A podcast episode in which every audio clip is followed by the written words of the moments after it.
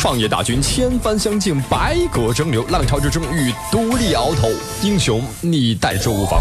今天来到直播间，您的融资需求以及释放的股权是多少呢？一千万，希望获得三百万的融资，出让百分之六的股份。是想一千四百万。我们今天看看您的这盘菜值多少钱？江山如此多娇，引无数英雄竞折腰。我是有投资意向。价格相对来说可以。阶段就觉得它这个项目的模式。UP 创投电台为你搭建电波路演，三百家 VC 战略合作，上千项目报名参加，已达成上亿交易额。英雄不问出处，而你还在等什么？You can, can can, you up.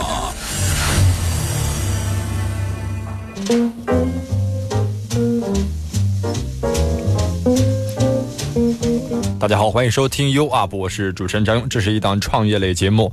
今天晚上我们继续路演，今天这个项目的领域哈，是我们有史以来第一个。关于做这个领域的项目，我们把这个领域发到了我们的这个微信的群聊里。他们说：“哎，这样的项目需要融资吗？这样的产品它是能在资本市场进行这个冲击吗？”然后大家都对它起了一定的质疑哈。回头再看这个项目的时候，我们发现其实有的创新不一定是用科技引领的创新，有的创新就在生活中的一小点，有的时候不经意的改变某些细节，改变某些这个我们现在还存的很多不足的一些普通的物件，就可以发生一个。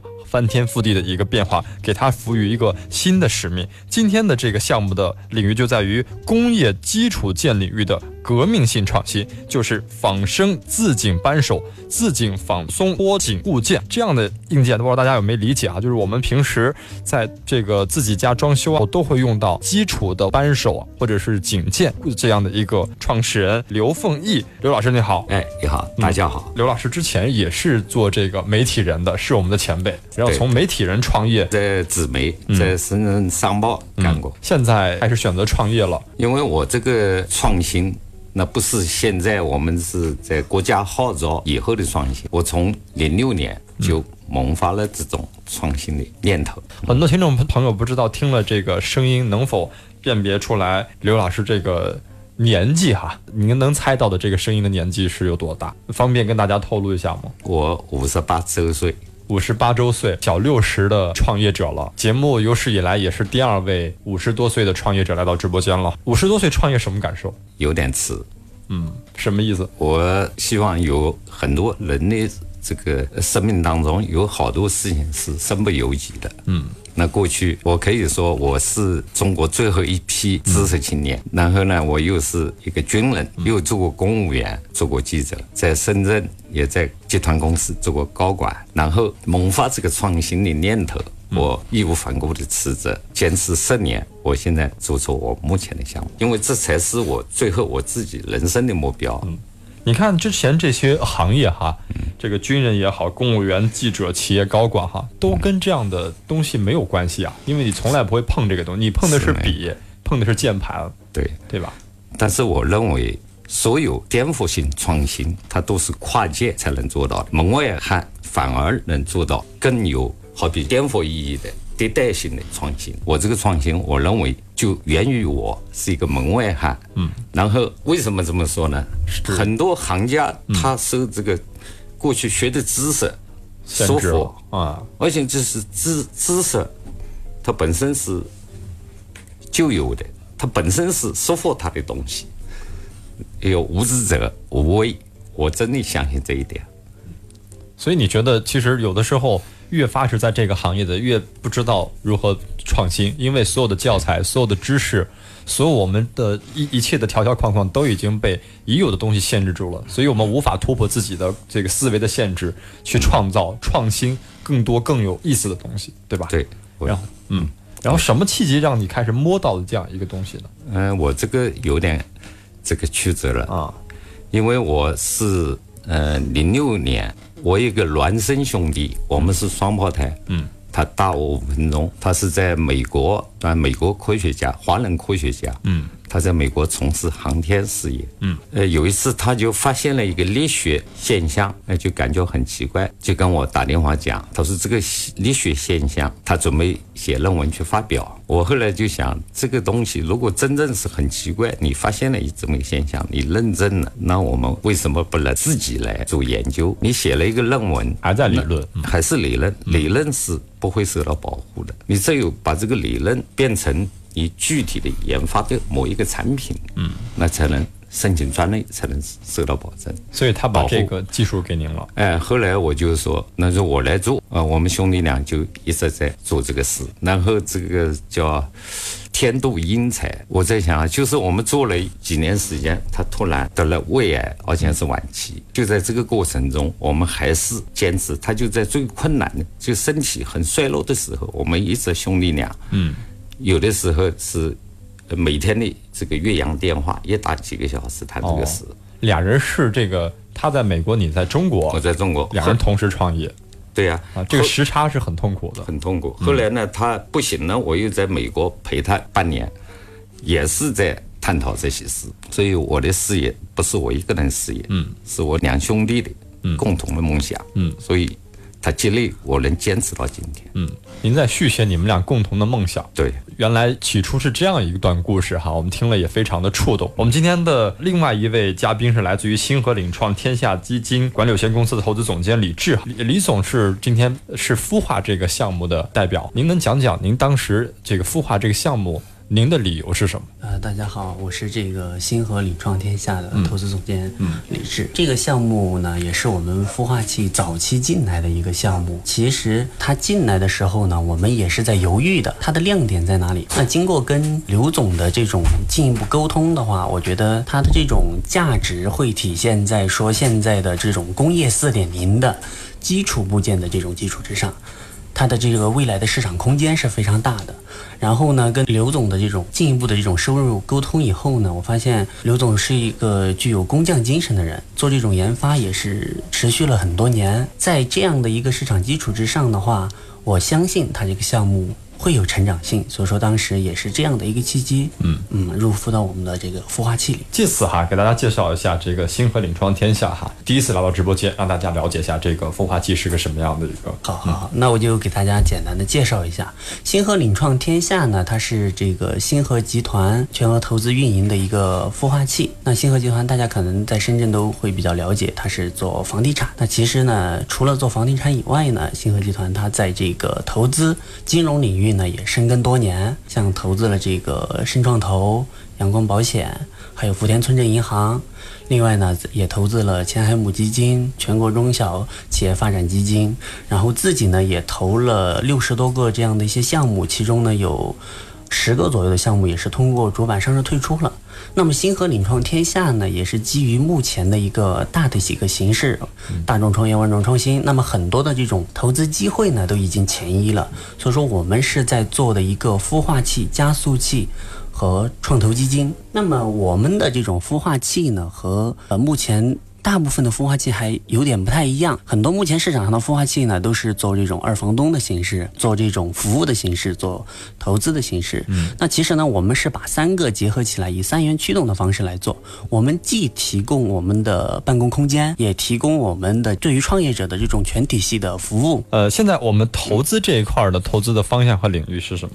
呃，我们主要关注几大方向，第一个是创新金融类，另一个呢就是人工智能类。人工智能类呢就包括了像现在的生物识别、机器学习、无人机，还有无人驾驶等等，这是人工智能的。那第三个领域呢，我们是国际化的项目。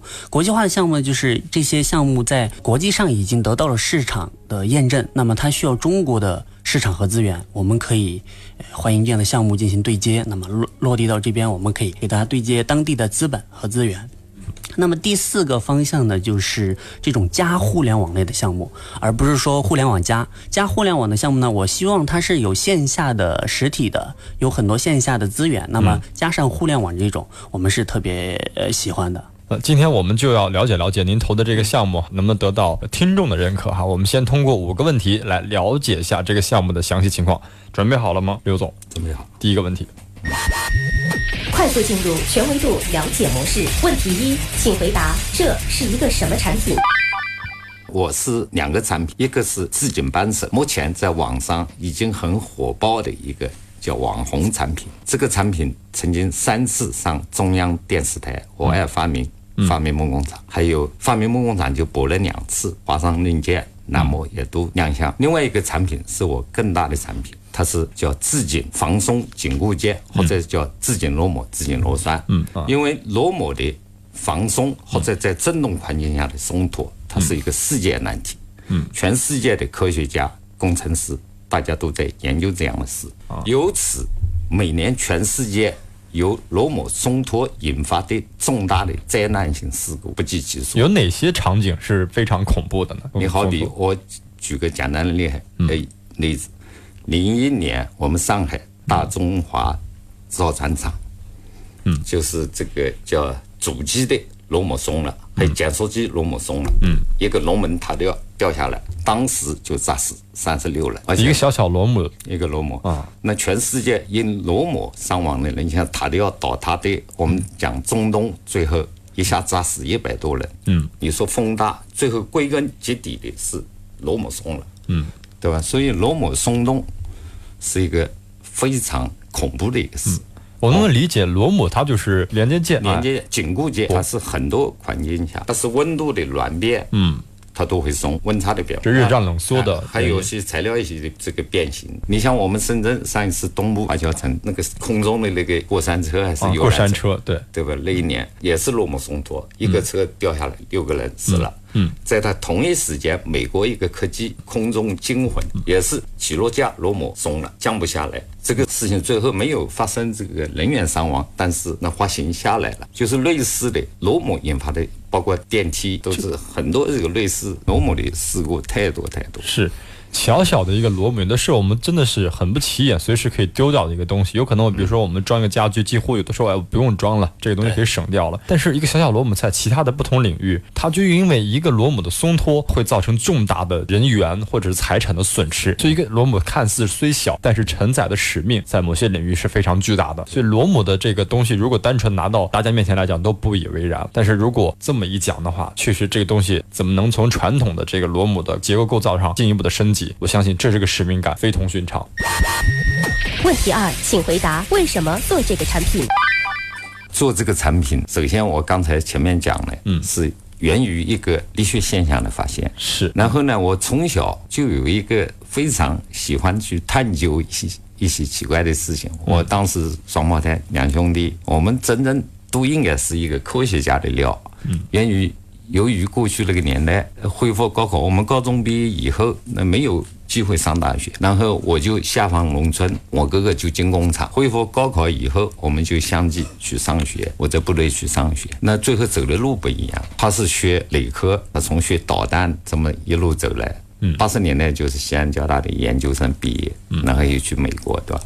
我走的路。很多就跟他不一样。我是一个高中毕业生到部队，然后又去读中专，那时候叫陆军学校。确确我在陆军学校，我学了一些机械的原理，那粗显的原理。然后我当兵，当时在部队又是做放映员。那个时候我们没有电视啊什么，是在放电影呢。我们电影机，我在海边守备部队，没有电，我们必须带着发动发电机。嗯，那发动发电机就像武器一样。那个年代大家看电影。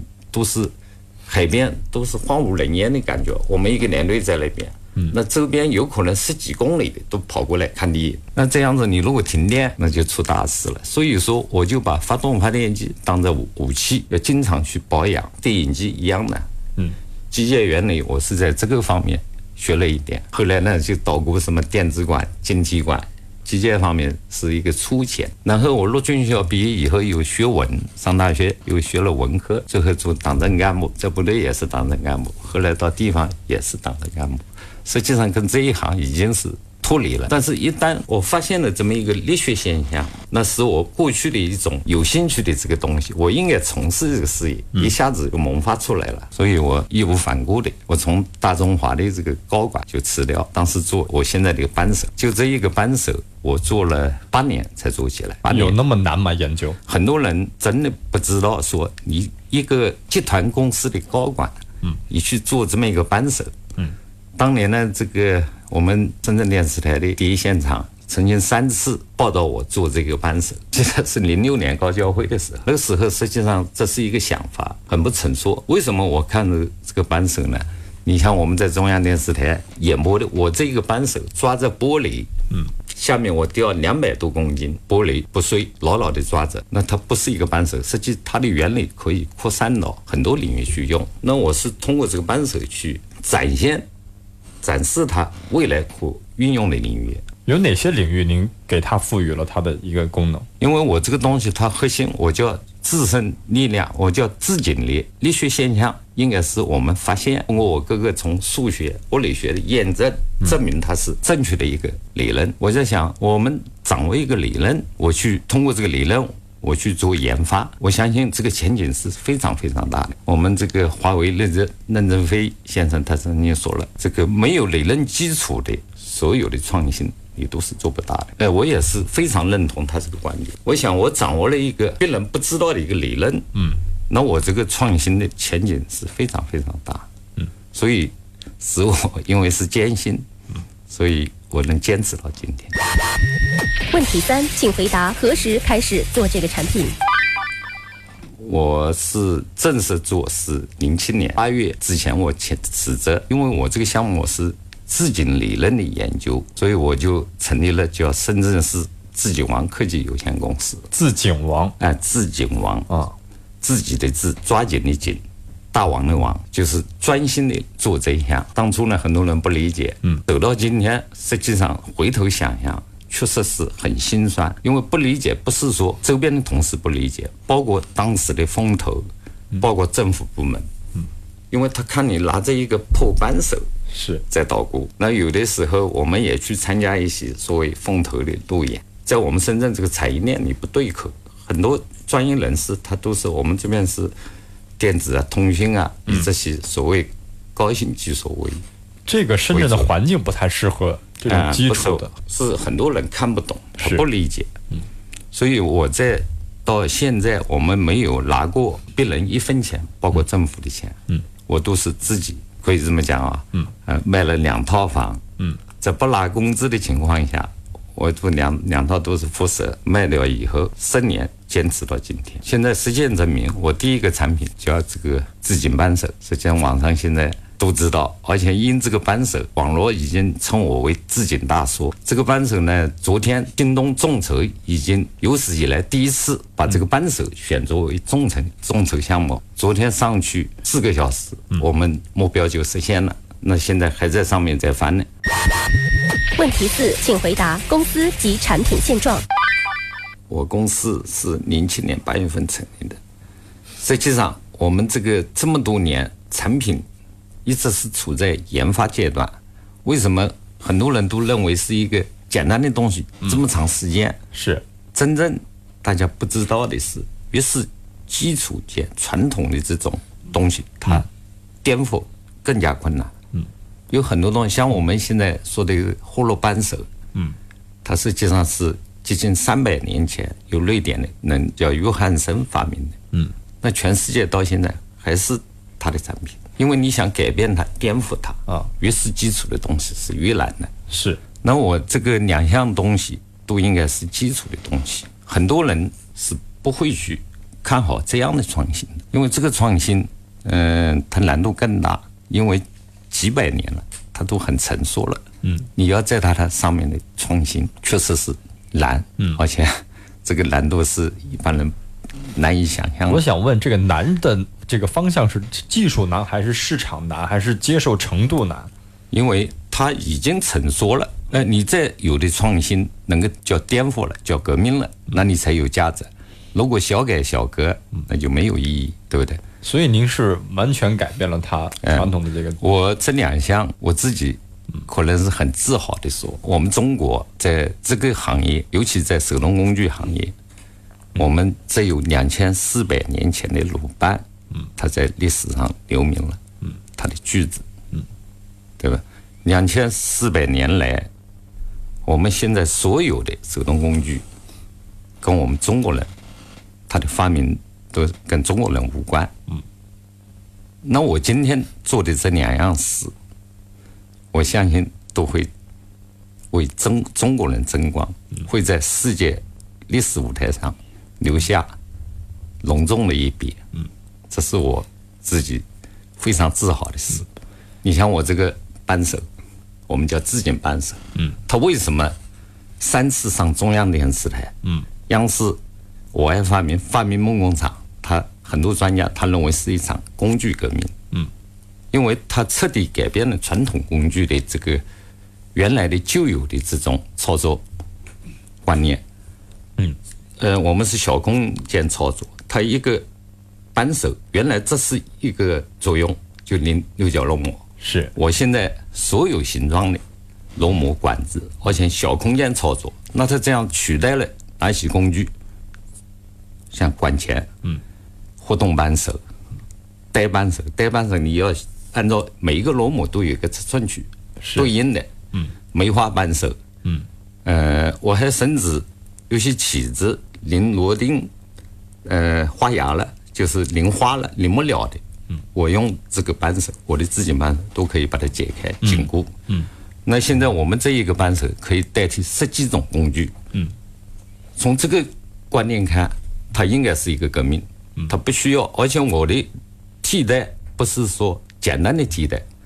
不仅替代，而且在传统的功能上，嗯，就是跟它每一项去比，我们都超越了，嗯，所以这个呢，我认为未来是一个工具的一个方向，嗯，所以现在呢，我们的产品在媒体、呃网上火了以后，现在国外一些大的买家纷纷的找我们，那未来是一个小小的工具，嗯，做到了，我们就是国外。跟我们来叫赚内费，嗯，这个已经是变成现实。我们想知道，就是你现在生产的这块自紧的扳手和我们看到的这些扳手形状上和它的这个，比如说就扳手那块的关键性的那个组合是相同的吗？呃，我这个扳手呢，现在是第一代，嗯，我还有我我扳手会有三代，嗯，第一代呢，这个形状基本是差不多，我是把它这个口部有改变，我是微型带齿。这个纸块会活动的，嗯，这样一看扳手，嗯，看似呃没有大的这个有多大的变化，嗯，但是它能取代十多种工具，嗯，这个呢，它实际上做到了一个我们叫颠覆，嗯，或者叫迭代，而且是传统工具的迭代，是在我们最难的领域的一个创新，嗯，那另外一个这个还有一个叫。这个紧固件嘛，紧固件它的这个具体的作用和传统的有什么区别？紧固件呢，那就是我更大的一个项目。嗯，紧固件我们又称叫工业之米。嗯，呃，像工业要吃饭一样，它真是一个无处不用的。嗯，啊，这个东西它这个呃在防松，因为紧固件在振动的环境环境下，嗯。它会松脱，嗯，松脱如果在一些设计安全方面的，它肯定是会，嗯，引发很多重大的事故，人员是，呃，机器毁损，人员伤亡，嗯，这个每年，呃，这个数据我不知道是准不准确，是，反正每年都说有几十万、上百万的这个伤亡事故，全世界就因紧箍件引起的，嗯，那这个呢，我所以说。当时想到这个，我正好研究的这个项目可以去改变这个，所以我就把我的注意力集中在上面。因为你是挽救生命的事业，嗯，呃，我们去做也是一种慈善事业，嗯，而且这个是呃，目前在这个领域，那就是日本能做的最好，嗯，日本一个是叫叫。品牌叫哈德洛克罗摩，之前它几乎垄断了全世界的像高铁啊这些高端的市场，嗯，就包括我们国内现在铁路啊、高铁核心的部分，飞机啊都是用它的，嗯，哎，后来我就想，这样的东西，我现在现有的理论完全可以突破它，嗯，所以我就把精力集中在上面，嗯，呃，通过。很多次的这个千百次的失败，跌倒重来，我就坚守。我相信我的这个理论，这是我哥哥传给我的。我相信我能攻克这这么一个难题。嗯。所以呢，这个就是坚持不懈去做，做了以后我做出来了，做出来通过试验，哎，我感觉日本那个所谓的偏心螺母，它号称就不松脱，它的这个使用的难度，它要两次去拧，而且规定的扭矩，呃，它它是好好像是不松，对吧？我这个呢就很简单，一个垫片一个螺母，我拧上去我也不松。嗯。最后我们就，呃，在使用效果、成本上面我都比他强。嗯。最后我们就通过国家，我把它两个螺母，我跟他一起，每一次我一起去送检。嗯。送检发现，我跟他同样的拧，他是要拧两次，非常繁琐的拧两次，我就一次。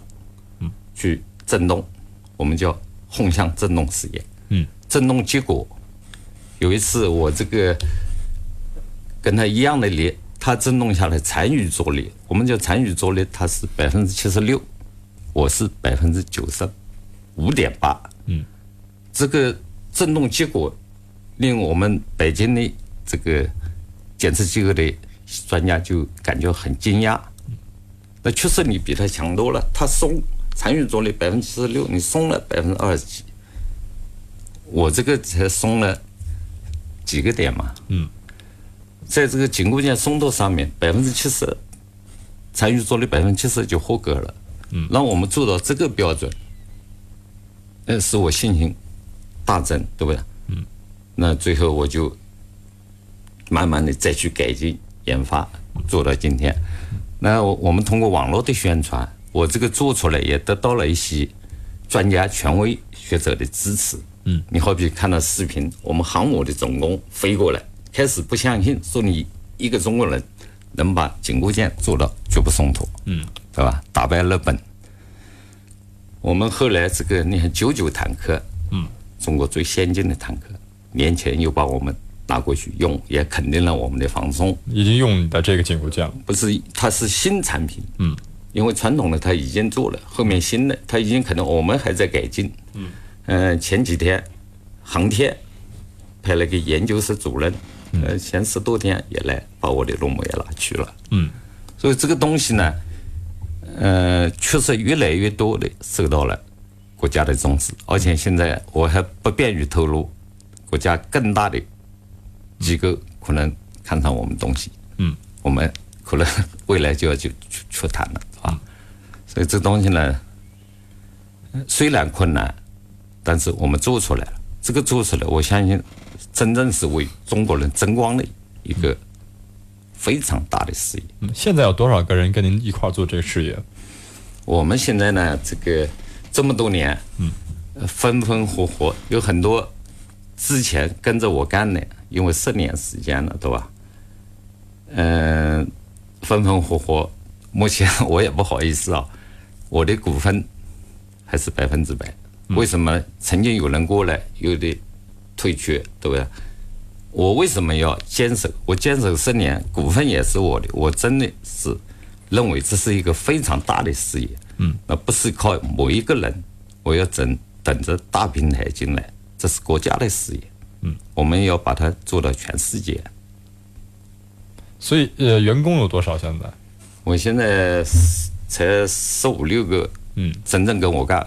如果代工的企业有很多，嗯嗯，所以核心的企业周边呢，不少企业都在跟我做我的事业。所以什么时候开始正式销售呢？我是我是真正是五月。四月底才真正开始推，就是您做了小八年这个事儿，然后今年才开始正式向市场推。因为前面你做了很多模糊，我认为产品我是很注重质量。嗯，一个好的东西，你质量不做好，你去盲目的推。我曾经也有过失误，委托某一个企业做，最后发现质量做不好，所以一个月的尝试我就把它停下来了。嗯，对吧？我又做，反复的做试验。现在呢，我是自锦扳手是全球最大的一个工具厂在做，嗯，而且也磨合了很长时间，嗯，那现在做起来，我们基本上就可以推向市场。您这个扳手是像现在在市场当中做是 to C 还是 to B 端的？我现在这个扳手已经成熟了，嗯，基本上我们是全部能够能够去，因为国外标准都达到了，最高标准美国标准都都通过了，嗯，就是扳手上面它是本身我们现在是威力集工具集团在在代工，核心部件是我做，嗯，呃，核心部件呢，我们给他。他去组装，我给多少，他出多少货。嗯，质量上嘛，我们是严格把控的。嗯，也就是说，您的这个目标客户啊，主要集中在消费级领域，还是说一些机构这样的一个方向？那这个东西工具呢，像我们这次京东众筹，就是面对家庭用户，嗯，对吧？呃，京东选我们本身也是一个呃冒险的尝试。嗯，因为。他到现在众筹没有选过说手动工具，对，呃，结果昨天上去到今天表现非常好，嗯，我们自己玩可以承诺，我们没有一单是自己刷单，嗯，现在出现一个什么情况呢？呃，众筹一面上大家在投，实际上很多，因为他等不及了，众筹他需要很长时间才拿到货，嗯，现在我们线下大家找我们的。反而更多，这个什么样的人买你的产品呢？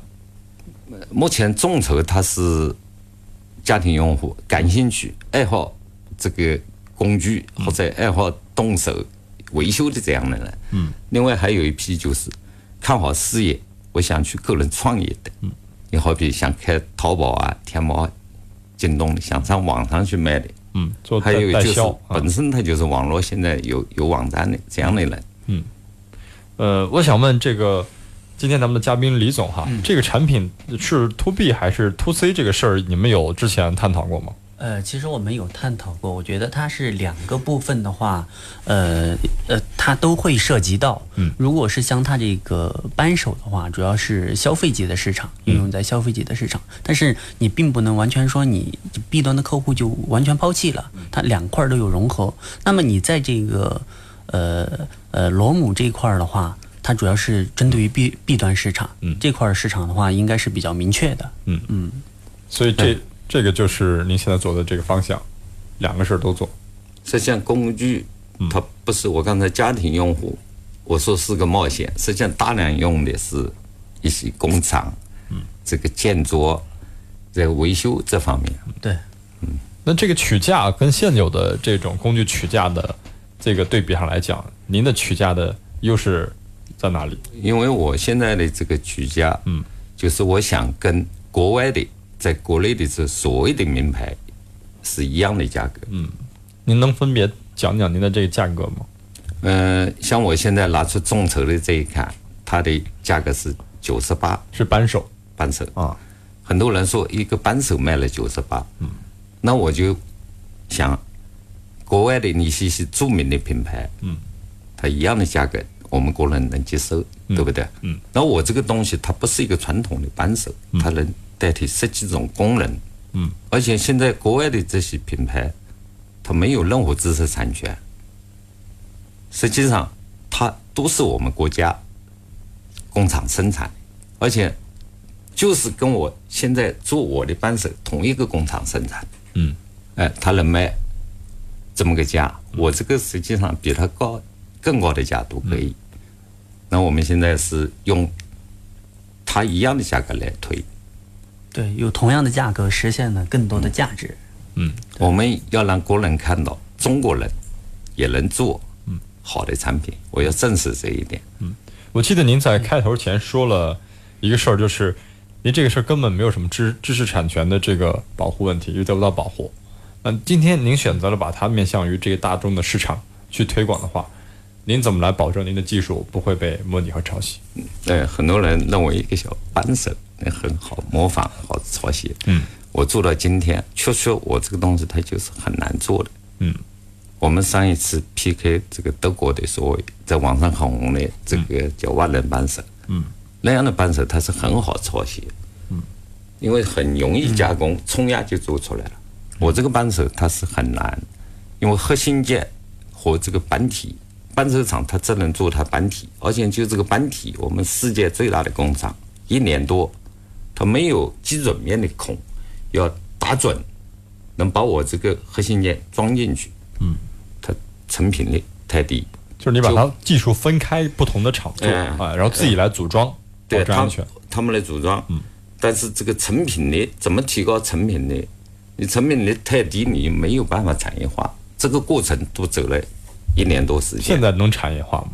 现在已经产业化了。嗯，也许咱这八年时间都是做研究哈，八年之后成品出来，您觉得这成品拿到市场被拆开去模仿的话，没有风险吗？非常难。它比你现在看起来很高大上的一些电子产品更难，投入更多。嗯，因为我做了这么多年，深有体会。跟着我做的以前的代工厂，已经好几家自动放弃，嗯，做不起来。嗯，所以在模仿上面，我真的不怕。嗯，我们把质量做好。嗯，我们永远不怕模仿。对，李总，您怎么看？这个产权保护问题，呃，我觉得像这个王总自己王这个公司的话，他们也申请有自己的这种自有专利啊，在国际上也有这样的专利。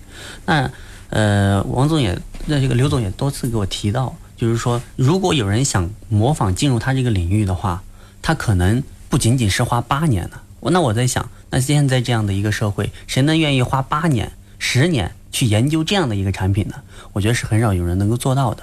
对，那这个就是设置了一个门槛和壁垒，这就是它的竞争力。它能够在八年的时间里去认认真真做一件事情，这个就是一个特别有价值的事情。那么在它产品成型之前，我们介入了，那说明我们是有眼光的。嗯嗯嗯，呃，八年做一件事情，呃，能坚持下来的人十分少。对对，这是我现在提倡的，也就是克强总理在提倡的这个工匠精神。工匠精神啊，对。就是这是我们所值得骄傲的。真正创业不是跟风式的创业，他是真正踏实下来，用他的所有的毕生的积蓄和时间，然后去做一件事情。对，然后对是非常有价值的。它不仅仅是说带来这种财务上的价值，它可能还有一些社会上的社会价值在里面。那么既有这样的一个情怀，又有一个很好的市场，那么这样的项目就是一个优质的项目。嗯，这种项目呃。它的这个销量和销售的问题，包括它的这个品牌的问题，你没有想过怎么做吗？呃，我觉得这个都不是问题。在未来的话，像这个扳手面向于 C 端市场和 B 端市场，都是非常大的。作为一个工具这一块儿，刚才刘总也讲到了，它既是一个工具的革命，也是一个工业基础的一个革命。那你现在这个很火热的这种人工智能、智能机器人，它需要什么？它需要最基本的这种核心部件，嗯，这就是一个很大的市场。那所以说，在品牌推广上，现在积累了这么多，我觉得是有一定基础的。未来可以走呃这个品牌化的道路，可以进一步的提升。那么未来的这种市场空间也是完全毋庸置疑的。嗯，它现在是这个这样的一个行业新兴的一个行业领域的 number one。所以您建议它下一步该怎么走呢？或者是呃二位探讨一下，就是关于现在这种工业基础件领域的。嗯，这个市场怎么样？因为这确实是我们第一次来接触这样的市场的项目的。对，我觉得首先的话，呃，消费级像现在这个刘总走的第一步啊，去做京东这种众筹，其实最先是走上这种消费级的市场，让大众去初步接受呃认识这样的一个产品。我觉得要去真正的做大起来的话，还应该是从。大客户这种 B 端市场去入口，那么从 B 端的入口呃进入以后呢，能够运用在很多工业的这种部件中，那么去实现它产品的一个规模化的一个生产。嗯，对。哎，那个紧固件这一块市场，我们真的是不担心。对，因为它的需求量太大太大，是它是一个很庞大的产业。目前我对紧固件我们的创新已经做到什么呢？我们经常讲说产业升级。我们实际上已经做到把这个产业大大的提高了一步。你像，我不不光是我们全世界都是在螺母上面放松解决这个问题，我们的螺母防松做到世界顶级，打败日本的哈达洛克。然后在螺母防松和防盗这上面，我们也做好了世界唯一。螺栓的防松，目前我们国家连检测都没有，我们做到完全的防松。另外更那个的就是我无纹螺栓，我这个钢板上不要打孔，螺栓上没有纹，我插进去就可以颈部保险放松。嗯，所以这个行业的所有的缺陷，我们都已经把它填补了。对我也许也许前八年那是做技术。做了这个非常扎实的这个技术的壁垒哈，那我觉得也许后八年或者是后几个八年，那一定是市场的部分了。就是这个市场部分是我们非常关注的，就是这未来这个市场究竟应该怎么玩？因为这个行业大家也知道，有的传统行业已经占据了几个品牌或者是杂牌占据了市场大半大半边天了。如何攻入这个市场，我们非常拭目以待，看看自己王在接下来的这些市场的动作是怎么样的。谢谢刘董，谢谢今天的李志二位的分享，谢谢。